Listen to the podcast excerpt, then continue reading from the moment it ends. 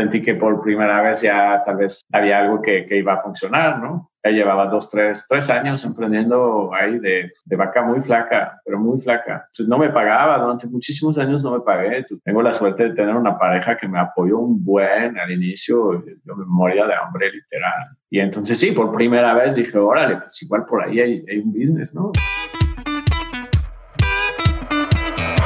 Hola, soy Alex Galvez y esto es Fundadores, el podcast donde me dedico a tener conversaciones con fundadores de startups latinoamericanas para deconstruir sus experiencias, su historia, sus errores y sus aciertos, y así encontrar los aprendizajes y herramientas que tú puedes aplicar en tu día a día. Bienvenido. Hoy estoy con Ben Roques, CEO y fundador de Deport un e-commerce que vende productos deportivos a través de ventas flash.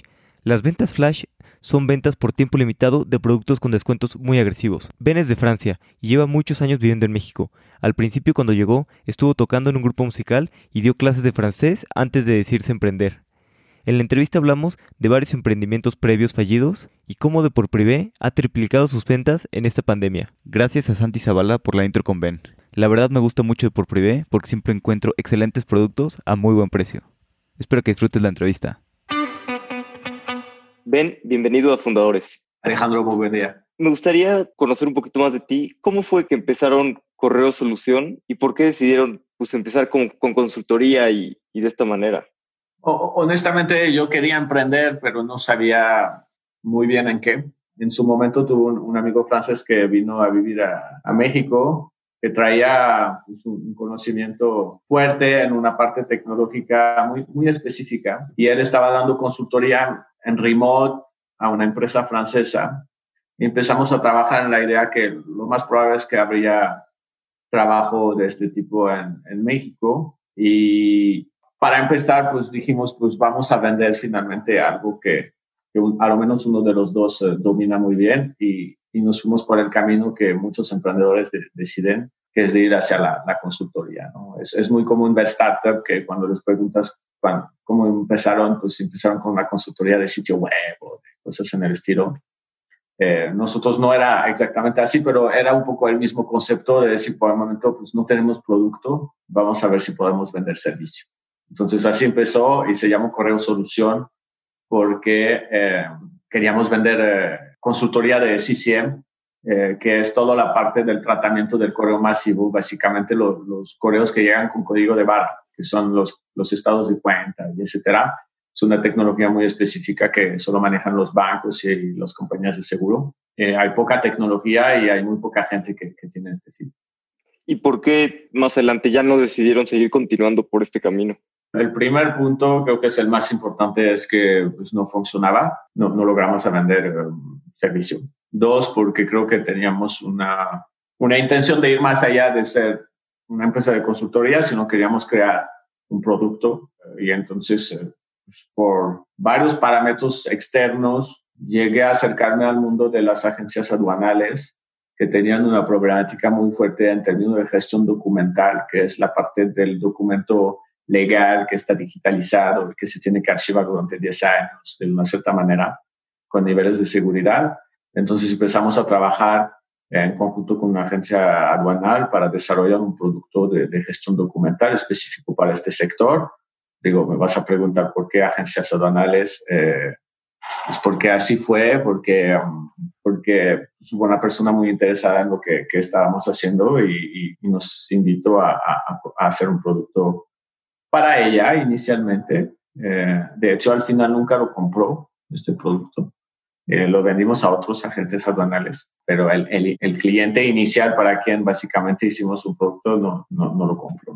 Pero digo, así fue, yo creo que es el azar de la vida. Primero entonces hicimos este, este producto para agentes aduanales y luego un poco persiguiendo el, sueño SaaS eh, y, Click and Go, eh, hicimos un, un producto que se llamaba Dino, que era una solución de gestión documental más ligera con la intención de, de, de, ir a un mercado masivo, un poco el, nos vendíamos como el Dropbox uh, profesional, ¿no? Para, para empresas que realmente necesitan una estructura en la gestión de su documento eh, empresarial, ¿no? Pero realmente no funcionó. Creo que nos faltaba muchas cosas para, para que funcione. Uno, el conocimiento del mercado, Dos, pues un equipo bastante más grande, éramos dos, uno que desarrollaba, el otro que, que vendía.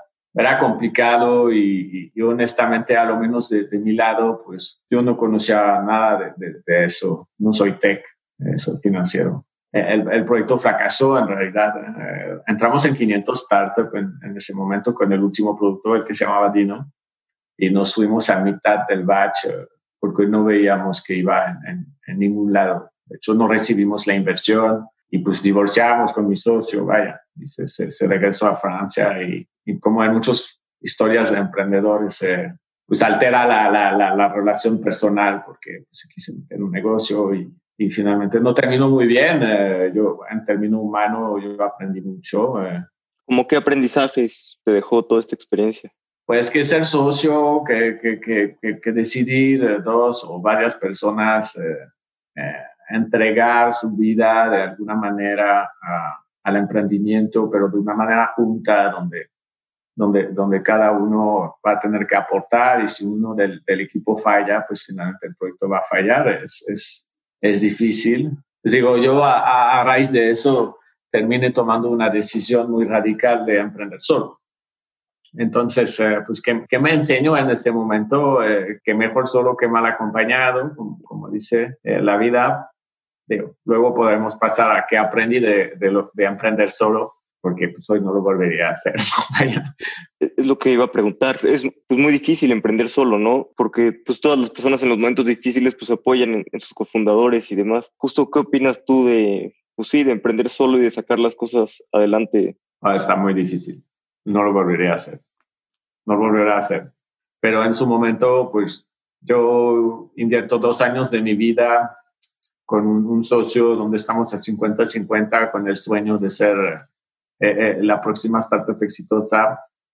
Nos falta muchísimo conocimiento, nos va, nos va mal, eh, no nos pagamos durante dos años, el poco dinero que teníamos lo invertimos y después de eso, pues uno decide tirar la toalla, que finalmente tiempo después me di cuenta que era la mejor idea, la mejor decisión. Él tomó la buena decisión, yo no estaba en el, en el buen camino pero al final estás tirando la toalla de dos años de grandes sacrificios y es difícil porque pues, luego se altera la relación personal. Nosotros éramos, éramos amigos, hoy, hoy no lo somos eh, y, eso me parece muy triste. Y ya y dije, pues, no, mejor, mejor hacerlo solo. Era hace seis o siete años ahora. Obviamente, pues después de seis o siete años de emprender solo, obviamente mi, mi postura ha cambiado y mañana no volveré a emprender solo. Si vuelvo, cuando vuelvo a emprender, lo, haré con, con, una o dos personas, ¿no? Porque como bien dices, es, es apoyarse en los momentos difíciles, también pues, delegar, aprender a delegar desde el inicio, no ser el sol de la empresa, que pues, aunque al inicio es muy cómodo, después pues, es un bloqueante para crecer. Poder tomar una semana de vacaciones sin preguntarte si suena la, si suena la alarma de la oficina, quién va a ir cosas sencillas, pero que al final de cuenta, pues a la larga sí, sí, sí cuenta, ¿no? Y además, pues lo de los skills. Cuando estás solo, pues haces todo. Hay cosas para las cuales eres bueno, otras donde no eres muy bueno. Hay cosas que te gustan hacer, otras que no. Bueno, pues si, si, hay, si hay varias personas con varios skills, lo más probable es que entonces tú te vas a poder concentrar en lo que te gusta y donde eres bueno. Y eso pues, no siempre es en la vida y, y te va a hacer mucho mejor. Oye, me, llama la atención que comentaste que al final pues entraron a 500 y ya no acabaron recibiendo la inversión. ¿Por qué decidieron tirar la toalla antes? Pues ya al menos habían recibido la, inversión y, seguido, ¿no? Esos meses, ¿o qué fue lo que sucedió? Sí, pero ¿con qué finalidad, no? La idea de recibir inversión de 500 startups no es para pagar tus deudas y luego decir, va, yo sé que algunos lo hicieron, yo estuve dos veces en 500 porque luego regresé a raíz de eso y ahí sí recibí la inversión, pero, pero en ese momento era, a ver, no vamos a ningún lado, los dos founders eh, ya tienen problemas eh, que van más allá del, del, tema profesional. Hay uno que pone claramente su intención de tirar la toalla y de regresarse a su país de origen. Para mí hubiera sido robar dinero, casi casi, porque realmente no iba a ningún lado.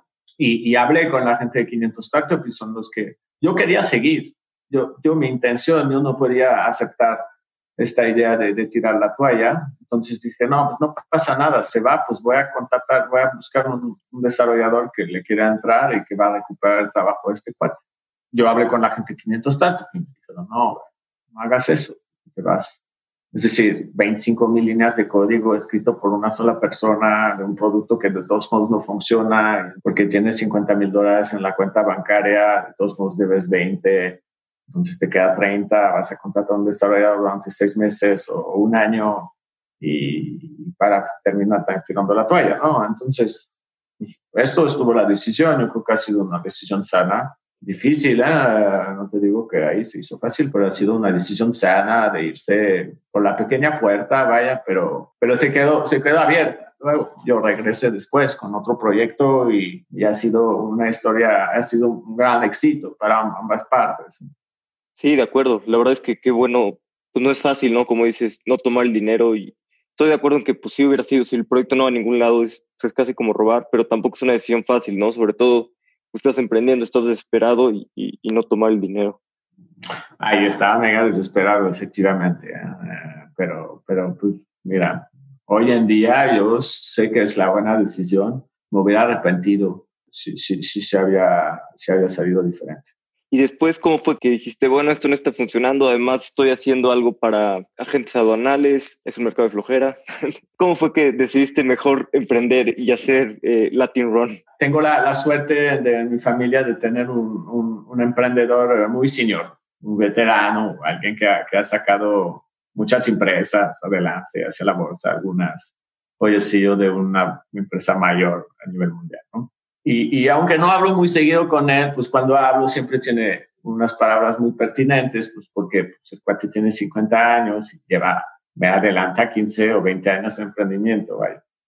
Entonces, eh, en su momento le, le, conté de la historia, le dije que, que pues yo quería seguir y él me, me, me, dijo algo bien importante para mí, es, es, es lo más importante que he recibido, mi mejor consejo me dijo, mira, ¿quieres seguir haciendo solución de gestión documental para agentes aduanales en los 10 próximos años de tu vida? Y yo le dije, no, obvio no.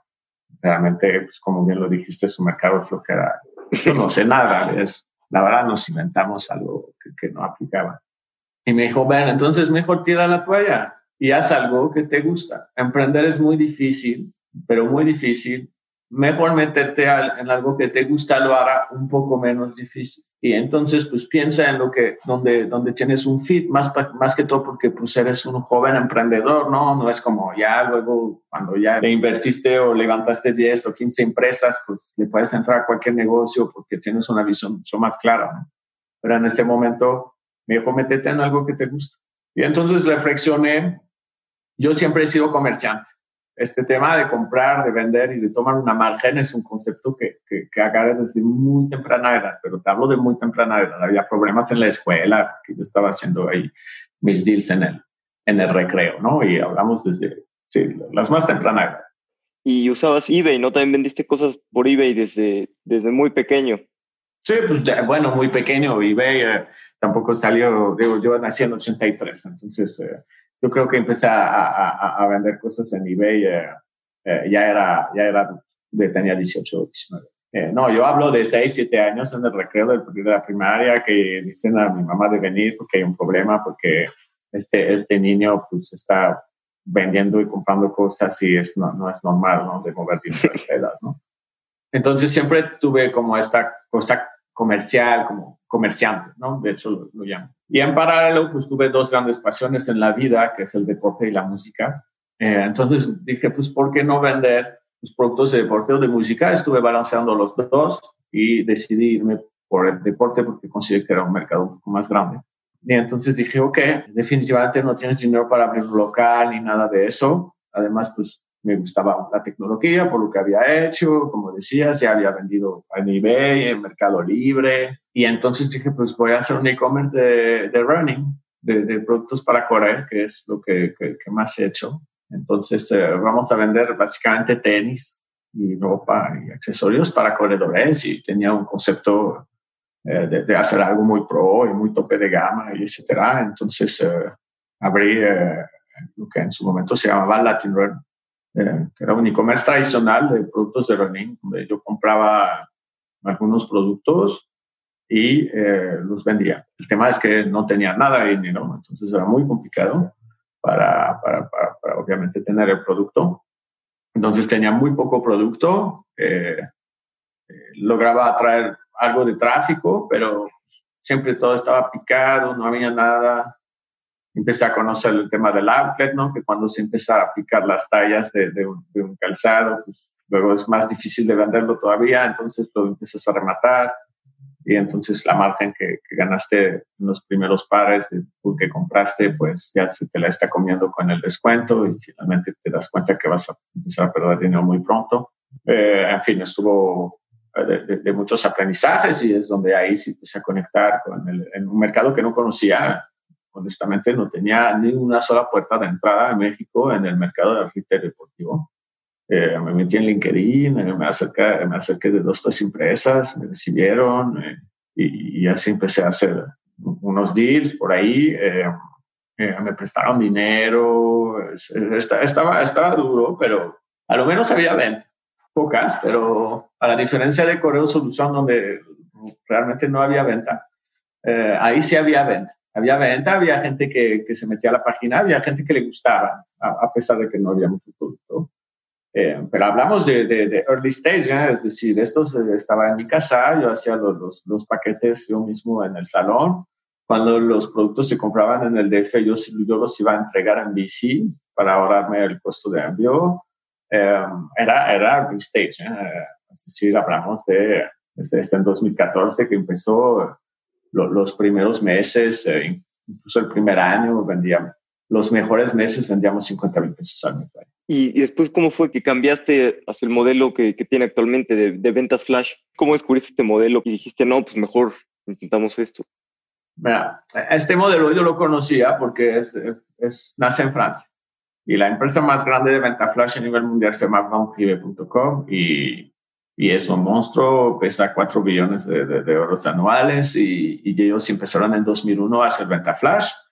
Antes de eso existía la venta, que de hecho lo llaman venta flash aquí en, en, en Europa, se llama más ventas privadas, porque viene de, uh, antes había marcas de moda, rentaban un, un, local en París, en una zona, una zona medio cool, pero ahí puede, podía ser una, un, local abandonado incluso, y lanzaban una convocatoria que era como muy de, ahí muy hipster, había que conocer y etcétera, donde decían que el sábado tal, en tal lugar, a tal hora, iba a haber una venta privada de la marca y era una marca de lujo. Y entonces la banda se juntaba, hacía fila enfrente de la puerta y dejaban entrar y estaba súper rematado. Y era la manera que tenían las marcas de moda para dar salida a sus temporadas, ¿no? Y para poder ya hacer un cleanup de, de inventario y lanzar la nueva temporada. En la moda es muy importante este tema de temporada. Entonces, en los años 80, 90, en París era muy in de, ir en, en, ventas privadas el sábado eh, en París. Y de ahí, pues estos cuates de Van Privé se les ocurre pues hacerlo online y decir, no, pues no solo lo vamos a reducir a París y que sea súper reservado a... Hay mucho producto que, que, tiene esta problemática, lo vamos a hacer online, era 2001, todavía el Internet era lento, etcétera, y les fue muy difícil y, bueno, ellos son, son, son los, la madre de la, de la venta flash y yo vengo de Francia, es muy conocido en, en, en Francia Van y hay un chorro a un momento dado, había 80 plataformas de venta flash en Regresamos a la situación que tengo en México, como te decía, pues tenía muy poco producto, entonces estaba realmente bloqueado de este lado. ¿no? lograba atraer la clientela suficiente, el tráfico suficiente para vender más, pero no había producto. Se acerca eh, pues, un amigo mío que en ese momento traía la marca Newton, que es una marca muy core, muy, muy un mercado muy de nicho de, zapatos para correr. Le acaban de hacer una devolución, una cadena departamental muy grande y una devolución muy grande, digo, hablamos de mil pares o dos mil pares para él era, un buen. Y entonces me llama y me dice, oye, tú que vendes en internet, échame la mano para vender eso, pero puedo dar un buen descuento. Entonces le digo, pues muy bien, pero pues yo no tengo para comprarte este producto.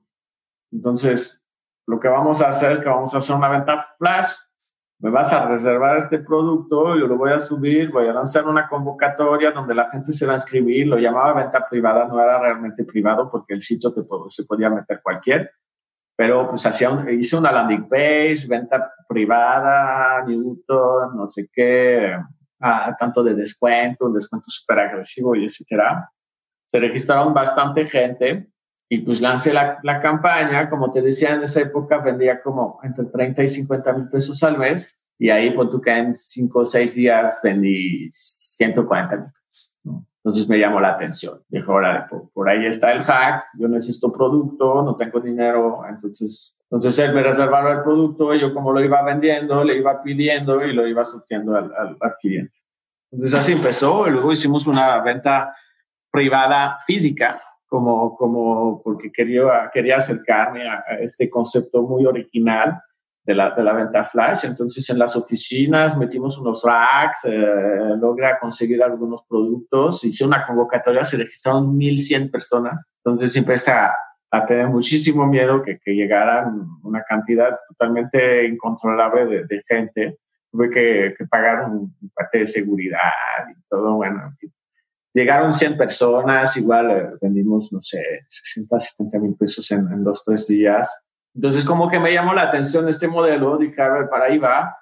Eh, mi problemática es tener producto. Si hay producto, pues luego pues ya tengo una parte del camino hecho para, para, para, poder vender. Luego me falta buscar clientes, pero en ese momento pues no, nos iba bien a este nivel. Y ya empezamos a hacer, eh, hicimos tres ventas eh, flash online eh, a, bajo el dominio Latin Run en 2015. Los números eran buenos y entonces eh, en 2015 me fui a Francia, eh, empecé a buscar si había algo parecido de venta privada en deporte. Había una empresa que se llama Private for Shop, que es bastante grande hoy en día en Francia. Y además eran, eh, yo vengo del sur de Francia, de Perpignan, de la parte catalana, ahí en el, en el entre Pirineos y Mediterráneo, muy cerca de Barcelona. Y estos cuates estaban en la ciudad siguiente que se llama Montpellier, a 150 kilómetros de mi casa, donde yo estudié y todo. Y, y, pues los llamé y me recibieron y me explicaron pues, un poco cómo hicieron y me puse en contacto con la misma agencia que les había hecho la, la, la plataforma. Y entonces tomé la decisión de ser a Latin Run y de lanzarme por primera en 2016. Eh, pedí un préstamo a mi mamá para poder eh, pagar la, la página web. Eh, me mudé a Querétaro porque ya llevaba seis años en el DF y no estaba contento. Quería una vida un poco más tranquila. Ya, porque ellos estaban en Montpellier también, y que es, está en la playa Montpellier. Y, yo siempre pensaba que para hacer una empresa exitosa en Francia había que estar en París, ¿no? Como mucha gente en, en, muchos países siempre piensa que hay que estar en, el, en la capital. Y ellos me dijeron, no, pues a mí, me, a mí me sale igual mandar mis paquetes desde aquí que desde París y estoy mucho mejor aquí. Entonces regresé y dije, a ver, y yo estoy en la Ciudad de México, ¿qué tal si me voy a una ciudad que me conviene más, que a mi punto de vista es más agradable? Pues hacer un cheque y decidir a Querétaro.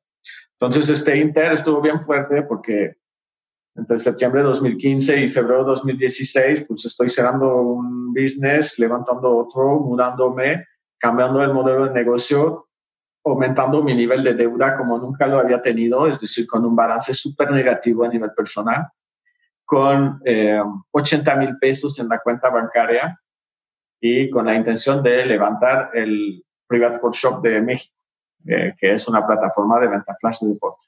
Me pareció muy cool el producto, dije, wow, esto es... Siempre digo que hice deporte para mí. Para mí me parece la página más cool que existe. Te si un buen de marcas de deporte y y cosas en descuento y, siempre hay cosas nuevas y tienes que estar medio buscando. Como que me, pare, me parece el concepto muy, muy cool y lo hice a, un poco así. Entonces, está, está el movie. En febrero de 2016 abrimos de por primera. ¿Te acuerdas que sentiste la primera vez con este amigo que, que, fue la venta de tenis y que vendiste mucho más de lo que vendías normalmente en una cantidad de muchos menos días? No, pues claro, hasta tengo fotos y todo. Yo estoy en el piso de rodilla cintando paquetes. Tengo una chica que está, que está contestando al teléfono y yo haciendo paquetes y, y al final del día me tomé una foto con una pared. En su momento, digo, era una pared humilde. Hoy si lo veo comparación de, de los volúmenes que traemos hoy, pero pues era una pared, había 60, 70 paquetes, ¿no? Y, y pues, ¿qué sentí? Pues sentí que por primera vez ya tal vez había algo que, que, iba a funcionar, ¿no? Ya llevaba dos, tres, tres años emprendiendo ahí de, de vaca muy flaca, pero muy flaca. No, no me pagaba, durante muchísimos años no me pagué. tuve la, tengo la suerte de tener una pareja que me apoyó un buen al inicio, yo me moría de hambre literal. Y entonces sí, por primera vez dije, órale, pues igual por ahí hay, un business, ¿no? Era, era un, era un buen para mí, ¿no? De, ver todos estos paquetes y... Y ya que abriste de por privé, pues ya la página nueva, este, bastante endeudado, viviendo en Querétaro y, en una nueva etapa, pues ¿cuál fue el primer paso, el siguiente paso? Pues buscar más proveedores, este, ¿cómo liste para traer más tráfico a la, a la página? A ver, ¿cómo hice? En el Inter, entre septiembre de 2015 y eh, febrero de 2016, lancé una, ya como di de baja la Tindron, hice una campaña de marketing de bajo presupuesto, pero eh, donde será fácil de compartir en grupos, en Facebook, etcétera, cuando era un page diciendo que se iba a abrir la tienda de por privé y que la gente se podía registrar. Entonces, eh, pues con ahí esto estuvo un poco mi campaña. También eh, pagué una pequeña agencia de PR para ver si me podía sacar unas notas, porque consideraba que había que hacer una capa de confianza inicial para que la pues que en México el e-commerce, la fraude y etcétera, digo, es, es culturalmente hay, mucho, hay mucha duda, ¿no? Sobre, entonces, consideré que era necesario hacer como una capa de confianza. Renté una pequeña oficina, la fuimos a pintar y todo, íbamos los fines de semana a pintarla, como que quería arrancar en algo cool, ¿no? Que, muy humilde, ¿eh? hablamos de una oficina a 8 mil pesos al mes, pero, pero pues la pintamos de azul, hicimos como un poco de branding y todo. Contacté a una persona de atención a cliente que era necesario. Siempre es donde más invertí, hoy sigue siendo el equipo más grande.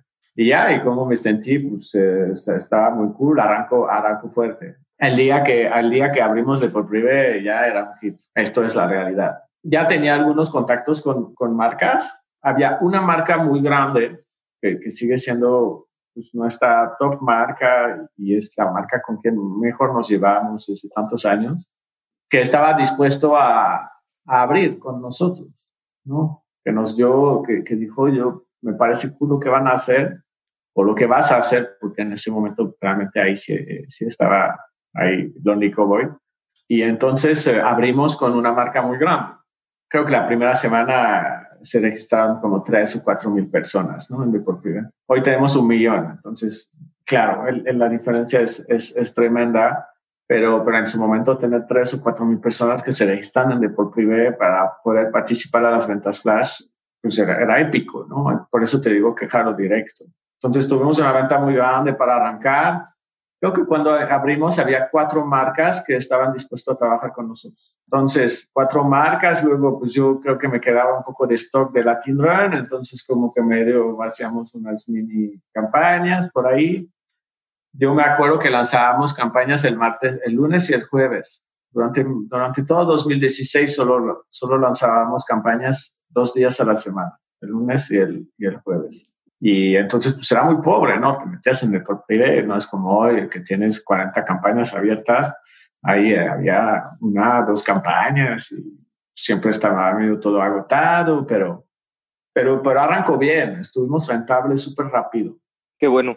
Y hablando un poquito del e-commerce en general, digo, ahorita con la pandemia ha acelerado y ha ayudado bastante, pero un poquito, digamos, antes de la pandemia, como que no ha arrancado el e-commerce tanto como, como en otros países, ¿no? Como en Europa, como en Estados Unidos. ¿Qué crees que es lo que, lo que le ha faltado al e-commerce para arrancar? ¿O crees que ahorita ya está en el momento ideal para, para que haya una adopción más, más grande en Latinoamérica? Yo soy bastante crítico hacia la situación en, México y en América Latina globalmente, pues, todavía en el comercio, digo, vamos de la raíz, ¿no? Todavía en el comercio hay bastante informalidad. El, el, comercio informal tiene mucho peso en, eh, en, la, en, el volumen de transacción que se hacen día a día en México, en, en cualquier sector, ¿no? El player más grande de e-commerce que todo el mundo conoce en América Latina ha traído esta informalidad hacia la web.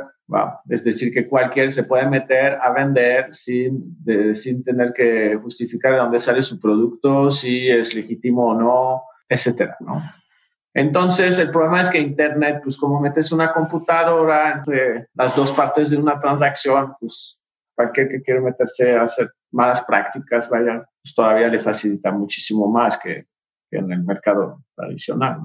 Y entonces, pues siempre ha sido una página que ha traído mucho problema, ¿no? A mí me defraudaron en esta página y a muchísima gente. Eh, y, yo, y cómo ha sido el player más grande que realmente ha traído el e-commerce a América Latina, pues yo creo que ha traído este chip un poco de que con cuidado, comprar en Internet es, es peligroso, ¿no? Porque pues, hay de todo. Esto, y luego cruzado con el tema de la bancarización, eh, aunque se ponen súper creativos eh, los fintech para hacer modelos de, negocio basado en pagos que no tienen que ver con la cuenta bancaria. Eh, a ver, los países que tienen más, más penetración de e-commerce es porque la gente está bancarizado a los 18 años. Si hablamos de Estados Unidos, de Europa, de donde sea, a los 18 años ya todo el mundo tiene una cuenta bancaria y una tarjeta. Es, es, parte de la vida. Es como tu ID, ¿no? Casi, casi. Y en México no. En México pues todavía hay muchísima gente que guarda su efectivo en su casa, que le pagan en efectivo eh, a partir del momento que te pagan en efectivo, pues claro, no necesitas una cuenta bancaria. Entonces, eso es un parámetro bien importante. La gente no tiene tarjeta y hacer e-commerce sin tarjeta lo hace más complicado. El e-commerce ya es suficiente complicado. No hay tarjeta, pues lo hace más complicado. ¿Y por qué lo hace complicado? Claro, puedes ir a pagar al Oxxo y etcétera. Pero y la devolución y el reembolso es cuando ahí empiezan los problemas, ¿no? Porque pagaste en Oxxo y pues no te quedaron los tenis y los quieres devolver y no tienen la talla y de tu dinero al regreso y cómo, cómo vas. Nosotros metimos algunos métodos de pagos offline y siempre ha sido complejo. Entonces yo creo que estos dos parámetros hacen que América Latina pues, siempre ha tenido una penetración eh, baja, aunque hay un potencial muy grande. Y también hay el tema de, de, de, envíos, ¿no? México, por ejemplo, pues claro, para mandar un paquete, un paquete de Cancún a Baja California, pues es, es avión sí o sí, ¿no? Y esto es caro o luego el cuate que vive en la sierra y entonces la paquetería pasa una vez a la semana y etcétera, ¿no? Entonces también a nivel logístico está complejo. El país es muy extenso, hay zonas complicadas, medio están controladas, entonces solo que algunas paqueterías pueden ir. En fin, esto también es, es, es, una situación difícil. El tema aduanal no se puede escalar tan fácil a nivel regional en América Latina, a diferencia de Europa, por ejemplo mis cuates de Privasport Shop mandar un paquete a París, en Bélgica o a Madrid, para ellos es igual, porque el kilometraje es el mismo y no hay frontera. La diferencia, pues aquí no, ¿no? Si lo mandas a Brasil, no, ya, bienvenido, ¿no? Y a Colombia, cuidado, si el producto está hecho en tal material o no sé qué, entonces no puede entrar. Entonces, es un pool que hace, un pool natural que hace que el e-commerce pues ha sido más, más difícil en, en América que en cualquier otro lado. Ahora vamos a, la situación actual del COVID. Uno, pues obviamente el mercado mexicano se ha preparado, ¿no? a pesar que ha sido cruel para muchos players el e-commerce en México, eh, donde pues vimos pocas historias de éxitos y bastante más éxito, eh, historias de, fracaso en el e-commerce o semi-fracaso, no sé si podemos llamar fracaso. Eh, pero no, no tenemos el hit, ¿no? El, el hit del e-commerce que ha tenido cualquier país del mundo, pues en México no hay, ¿no? hay este cuate que se come toda América Latina, pero no son mexicanos. Viene el COVID, los centros comerciales cierran. En México, veo, las transacciones es, antes del COVID es 3.7, 3.8% online y 96% offline. Entonces, cierra el offline, en parte, parcialmente o totalmente. Entonces, a pesar que la venta cae para todo el mundo, pues hay una, hay una parte que se va al online. Pero como el online solo eran 4% y que es una parte del 96%, pues el boom es tremendo. ¿Por qué? Pues porque mucha gente que decía, no, pues yo no compro online porque no, porque no es lo mío, pues ahora lo hace y cuando lo haces, pues te das cuenta que es bastante cómodo, que hoy hay players grandes que tienen infraestructuras fuertes, que la logística se, se mejoró mucho, los métodos de pago se mejoran mucho, la fraude es irrelevante, no hay fraude online si no te metes en, en cosas peer-to-peer. Si compras en un una departamental o cualquier players online grandes, no existe esto de la fraude, de, la piratería, yo qué sé.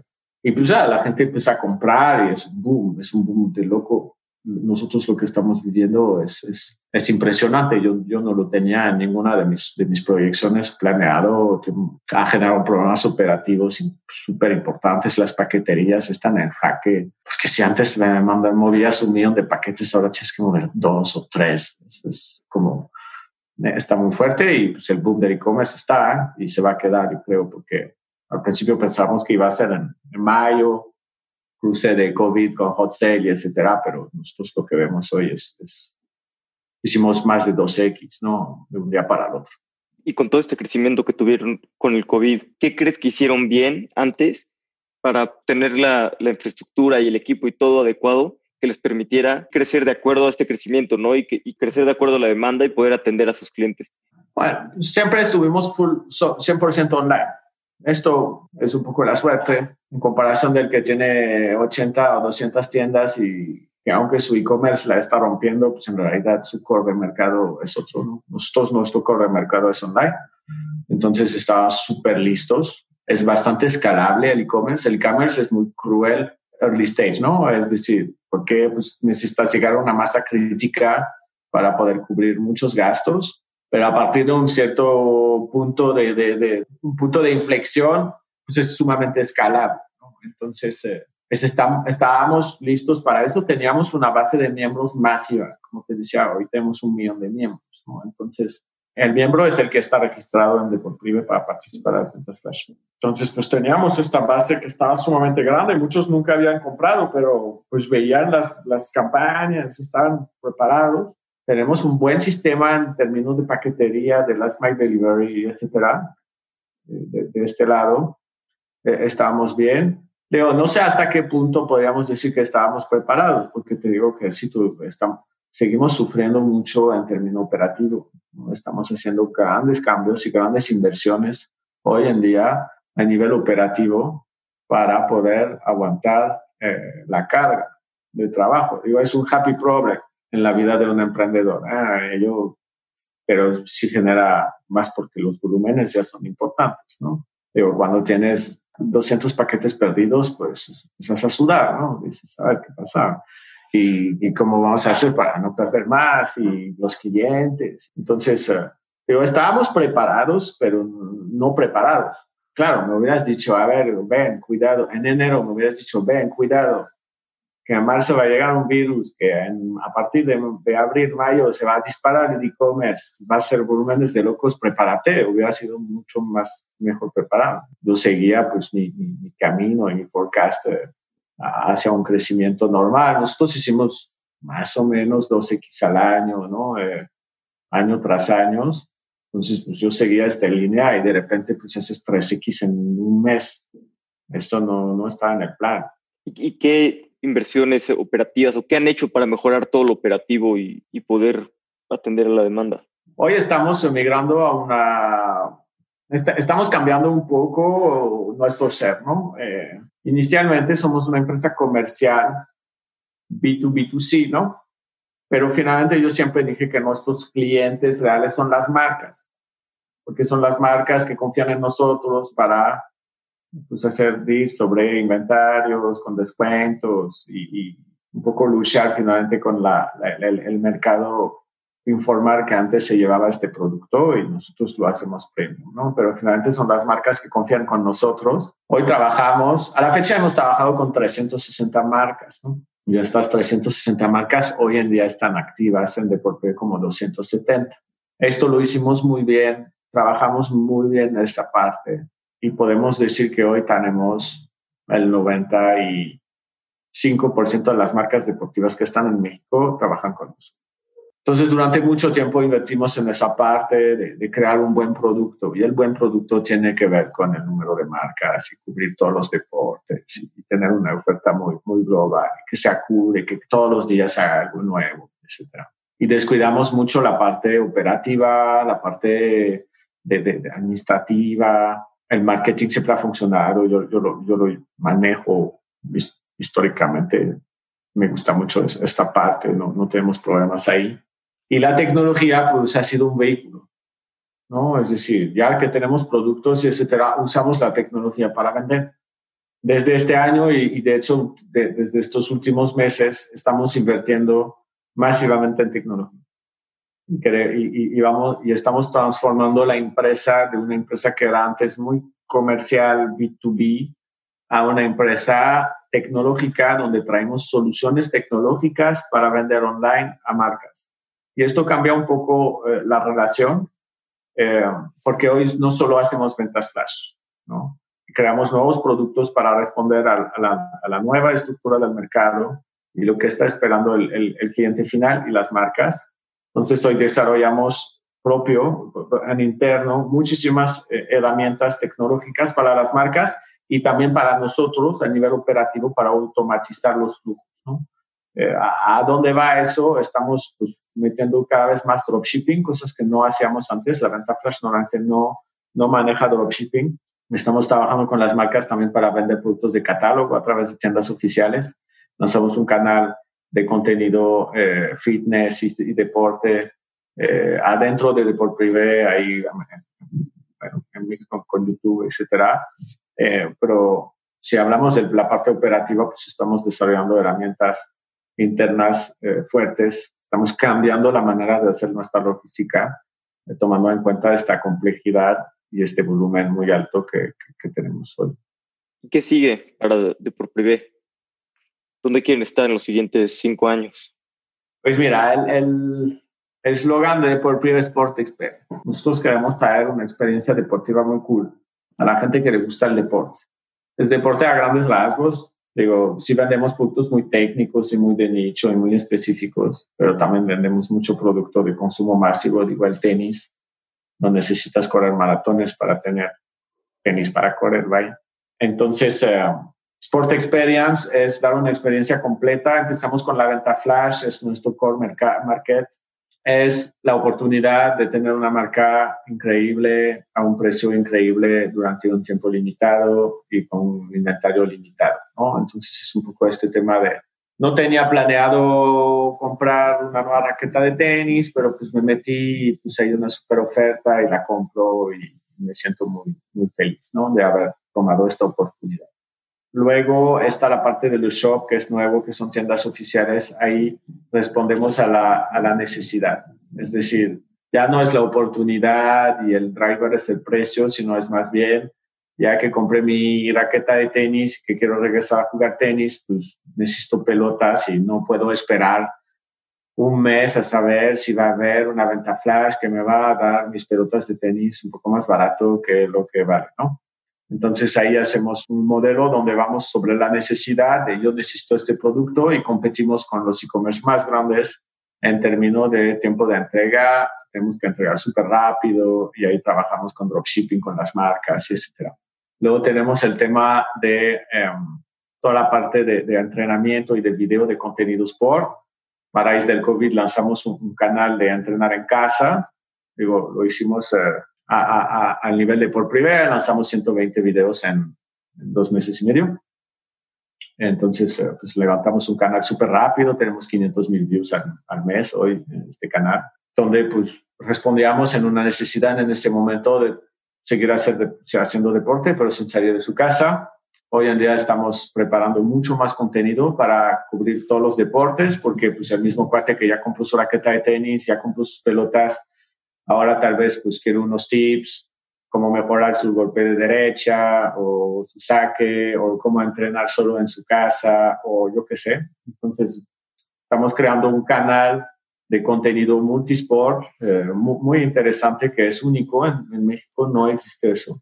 Eh, hay algunos canales monodeporte, pero una, una, plataforma global no hay. Y esto es para responder a la, a la, problemática de quiero entrenar, quiero mejorar, quiero ser mejor en deporte, quiero sentirme más saludable, etc. Antes del COVID íbamos a lanzar toda la parte de viajes y de tours deportivos. Obviamente, pues, lo pusimos en pausa por la situación, pero es algo que, que, debe de regresar. Estamos listos, al menos, para lanzarlo. Nada más hay que esperar que el mercado se, se tranquilice. Eh, tenemos toda la parte de, de race, de, de, la parte de, de, competir, de los eventos. Eh, hemos trabajado con organizadores de carreras para vender sus boletos a través de Deportive. Bueno, básicamente pues, queremos dar una oferta global a nuestro millón de miembros. Hoy en día podemos dar una solución a cualquier player de deporte en México. Y, esta solución viene con un fuerte empuje tecnológico que a veces le falta ¿no? a, nuestros, a nuestros proveedores. Entonces, el futuro de, de, de por pues, es ser es la plataforma de referencia. Si te gusta el deporte, si quieres empezar algo, si quieres hacer tu primer triatlón, métete en Deport Privé y vas a tener contenido y vas a tener oportunidad, vas a poder comprar lo que necesitas, eh, vas a poder viajar donde quieres ir a ver, a ver o, participar en un evento. Buenísimo, sí, me encanta que pues, la visión de ser una solución eh, global de todo lo de, lo de deporte. Vamos a pasar a la serie de preguntas finales. Te hago una pregunta y contestas en 60 segundos o menos. Ok. ¿Qué libro me recomiendas para leer este fin de semana? Últimamente que estoy en una fase un poco de, crecimiento de, la empresa, donde comentaba que siempre había sido el sol y etcétera, que no deja de serlo, entonces estamos trayendo o buscando traer talentos eh, eh, de alto nivel. Yo estoy aprendiendo mucho con un libro que se llama eh, WHO, de Ghostmat y Randy Street, que permite hacer es un libro de referencia en, la gestión de recursos humanos, más que todo en el reclutamiento para hacer scorecard y, y tener un proceso eficiente para detectar los candidatos AAA. Buenísimo, lo tengo que leer. ¿Cuál es tu hack favorito para ahorrar tiempo o para ser más productivo? Yo llevo mi cuaderno, old school, tengo mis puntos pendientes siempre, entonces arranco mi día checando todo lo que hay que hacer.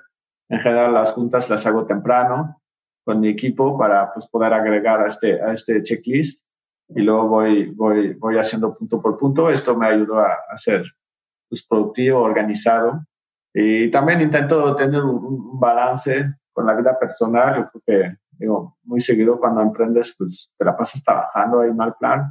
Y finalmente a veces pues consumes más tiempo que lo que deberías de consumir porque pues no estás no tienes la, mente muy clara, entonces eh, yo aconsejo hacer deporte, te, ayuda mucho a tener una estabilidad, a dormir bien también, porque a veces pues, te come mucho todo el pensamiento alrededor de, lo que estás haciendo. Y me doy cuenta que yo cuando no hago deporte, pues no, no tengo un muy buen mood y, y, cuando hago me siento muy bien y muy productivo.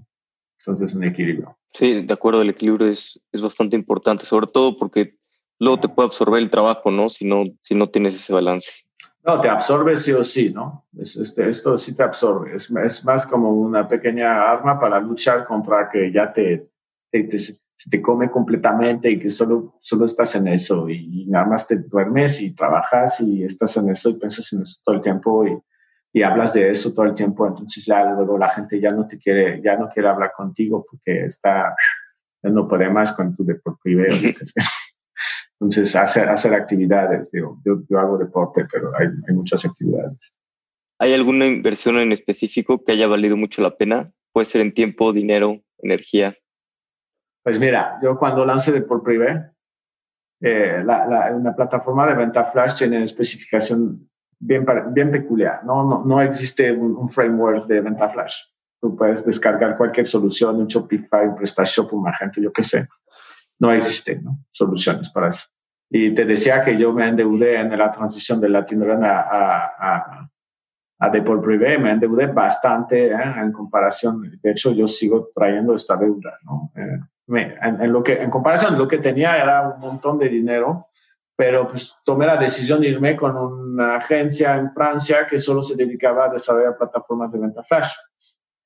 Y yo creo que ha sido mi mejor inversión inicial porque en realidad tenía un buen producto.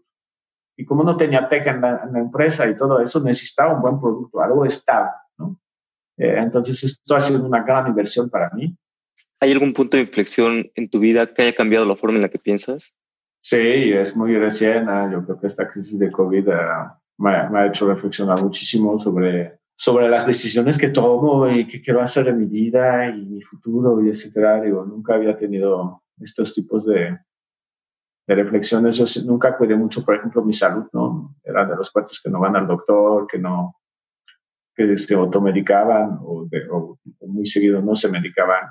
Y no sé, por, por, alguna razón como que me ha cambiado mucho el chip. En estos meses ya estoy muy preocupado por la salud, en comer bien. En, eh, esperamos que, que, que, sigue porque, porque es bueno, pero pero sí, yo, creo que esta época, digo, está bien rara, ¿no? Cinco meses en casa es algo que nadie veía venir y, y sí me ha cambiado mi manera de ver el futuro, ¿no? De decir, a ver, ¿qué tal si se acaba el mundo mañana, ¿no? Si pusieras un mensaje en un espectacular, en un billboard, ¿qué mensaje te gustaría poner? Pues lo, lo que te comentaba al inicio de que um, haz lo que te gusta, vaya, ¿no? Acércate a cosas que te gustan, porque pues, trabajar te ocupa muchísimo tiempo, te, te ocupa 50% de tu tiempo despierto al día. Entonces, eh, digo, entiendo que el tema del dinero y etcétera, pero hacer algo que te gusta no tiene precio.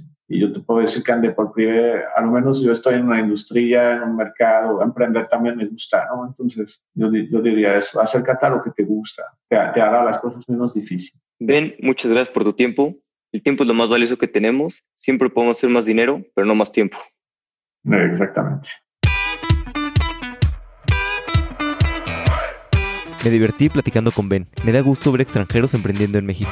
En todos los países hay muchas empresas fundadas por extranjeros porque los extranjeros llegan a un país buscando oportunidades y con mucha hambre de triunfar. Si te gustó este episodio, compártelo, suscríbete y déjanos una reseña en Apple Podcast.